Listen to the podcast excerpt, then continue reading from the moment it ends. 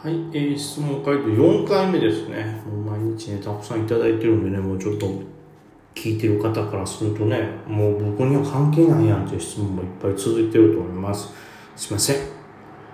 えー、まあ、1個、すいません、本当本当すいません。それしか、はい、言えませんよ、私には。はい、天城越えさんですね。いつも楽しく拝聴しております。えー板の点滅についてご質問があります。えー現在地127円で板の中でも特に136円の点滅が多いとします。もうこれ、フォーサイドの話やろな、この価格帯。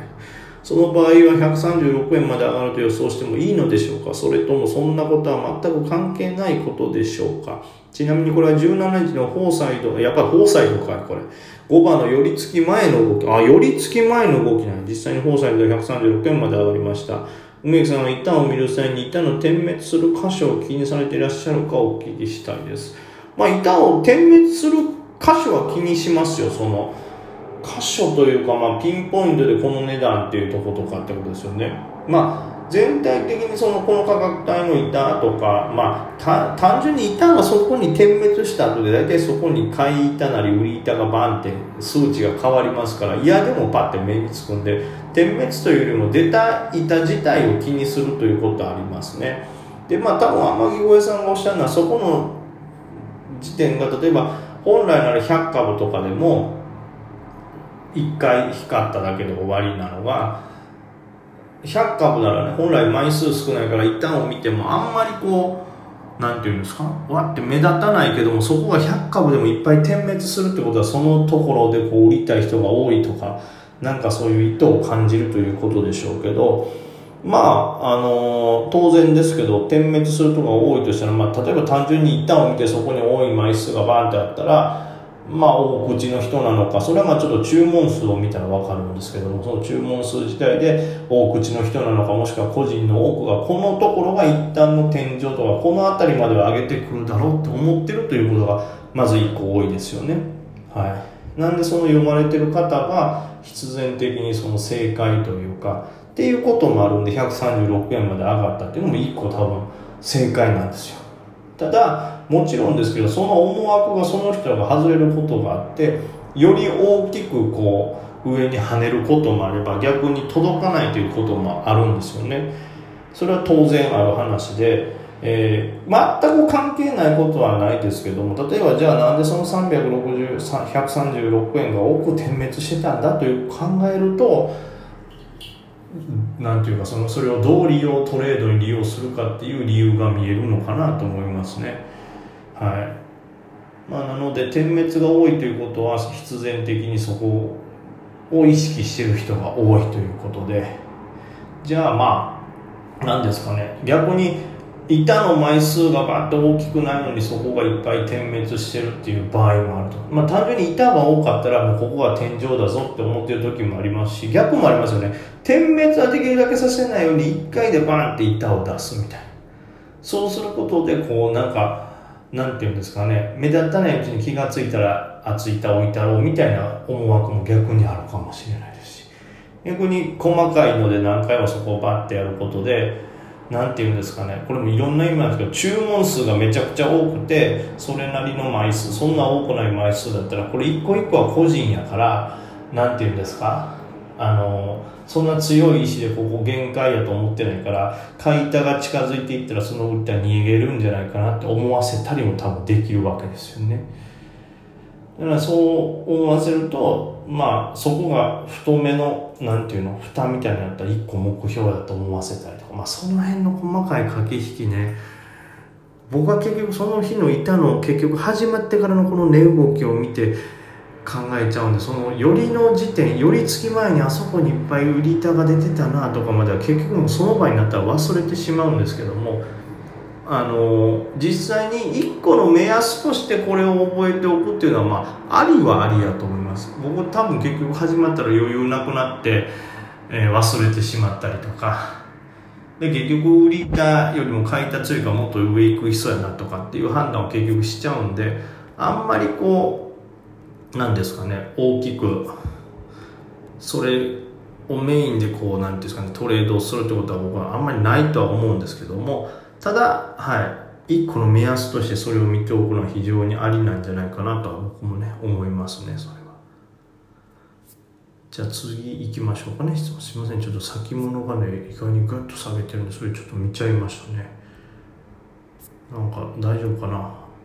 アメリカ。すごいドーム型に下げてるけどまたサポートライン昼間のサポートラインぐらいみたいなところ来てるからめっちゃ怖い。怖いよ。いらんいらんように下げといてね頼みますからもう下げるとしたら他何も持ってない時にお願いします。お願いします。株神様。あれですよツイッターのアカウントの株神様とかじゃないですよ。本当の株の神様の方ねお願いします。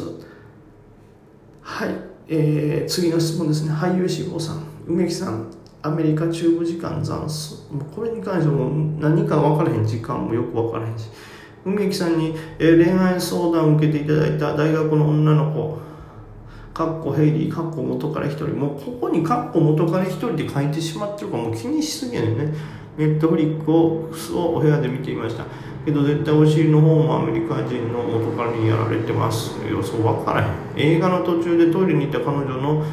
排泄音が尋常じゃなかった。めちゃくちゃ汚い話するよなんやこいつ、えー、気まずそうに映画の続きを見始めるヘイリーを横目に排泄音以上に複雑な気持ちでいっぱいになってしまいました、えー、映画の後半で感動で涙ぐんでいてもいや一人目の彼氏でケツまでやられているのに映画ごときで感動するなやと、えー、冷静になってしまいました。元彼のいる女の子は嫌ですと。でヘラヘラしながらスイングしたら引けまですでに8%いきました。ということで。もうどうでもよくなってくるねここまでなってそのもともとその元彼がいて気にしてるっていうのを僕はそんなに親身にはやっぱ思ってないからもうそれ人それぞれの感覚だし。でもうあのねその彼氏のことそこまで気にするんならもうやめときよっていう話ですから。はい。うんもうしょうがないねこれもただ汚い話を聞かされたっていうだけですけどちなみにですけど一つだけ言わせていただくとあなたが間違ってるってことを一つ言いますけど排泄音が大きいということはそれだけ逆に言うとなんていうかなこの空気に対してすごい摩擦が起こってるわけですよ。空気に対してすごい摩擦が起こるってことはいわゆる音が出る部分が大きく動いたってことですから最初から大きかったらそれって振動はそんなに生まれないはずですから間違ってます。音が大きいということは逆にそのなんていうかなそのもう汚いからあんま話もしたくないですけどはい。その緩いとかではないと思いますけど。もうだんだんこうなってくるとただ単になんかねその文面にも最後スイングをヘラヘラしてみたいなことを言ってたんでもう多分そんな切羽詰まった状況じゃないというかあのほんまにこうもう多分ふざけてきてるんでこうなってくるともう僕の出番でもないかなと。はい。ぜひアメリカで傭兵になっていただけたらと思います。じゃあ、アキラさん行きましょうか。次、いつも楽しく拝聴させていただいております。株に関する悩み事がありまして、メッセージをお送りさせていただきました。はい。私はお金を稼ぎたくて株をやっております。しかし、トレードをやっているうちにゲームをしているような感覚になってしまっている自分に気づくことがあります。これは自分の中では良くないことだと思うのですが、梅木さんはどう思われますでしょうか？よろしくお願いします。まあ、僕はもうゲームのような感覚ですね。で、これは別に悪いことじゃないと僕は思います。その、お金というもの自体をなんか、なんていうの、いわゆる軽々しく扱うっていうのはダメなんだっていうのがなんとなくこう、特に日本人にはあるような気がするんですよね。で、当然お金自体をそんな粗末に扱うっていうのは良くないんですけど、逆にお金を大切にしすぎると、相対的にその他の価値を感じれなくなるというか、例えばお金が欲しい、お金が欲しい、お金集めようっていうことで、いやいや、あなたの生きてる時間をそんなに削ってまでそのお金大事ですか？みたいな。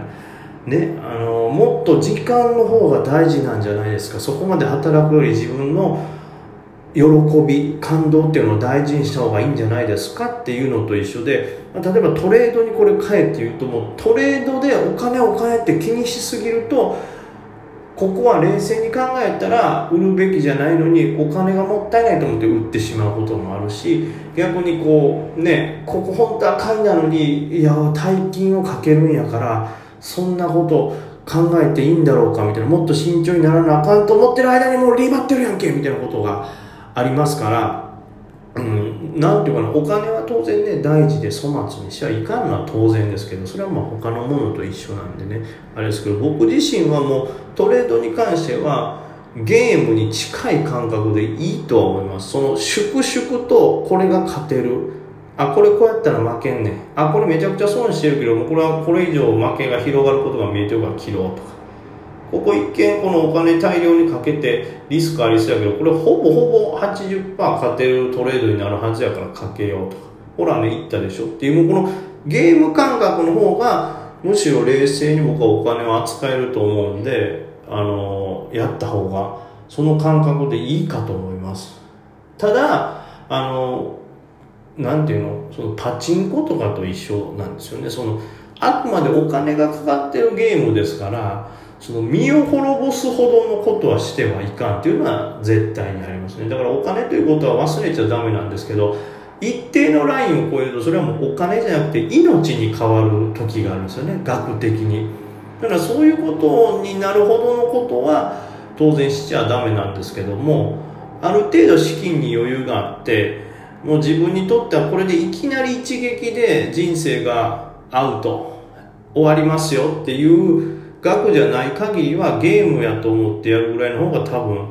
僕はうまくいくと思う。僕は今はそれに近い感覚ですけど特に最初の頃はあのゲームという感覚っていうのは本当にお金っていう感覚だったんで本当は切るべきじゃないとこでもこれ失ったらって思って切っちゃったりとかいうのが多くてそういう失敗の方が多かったんで感覚としては本当に命になる以外までのお金はゲームでいいと思います。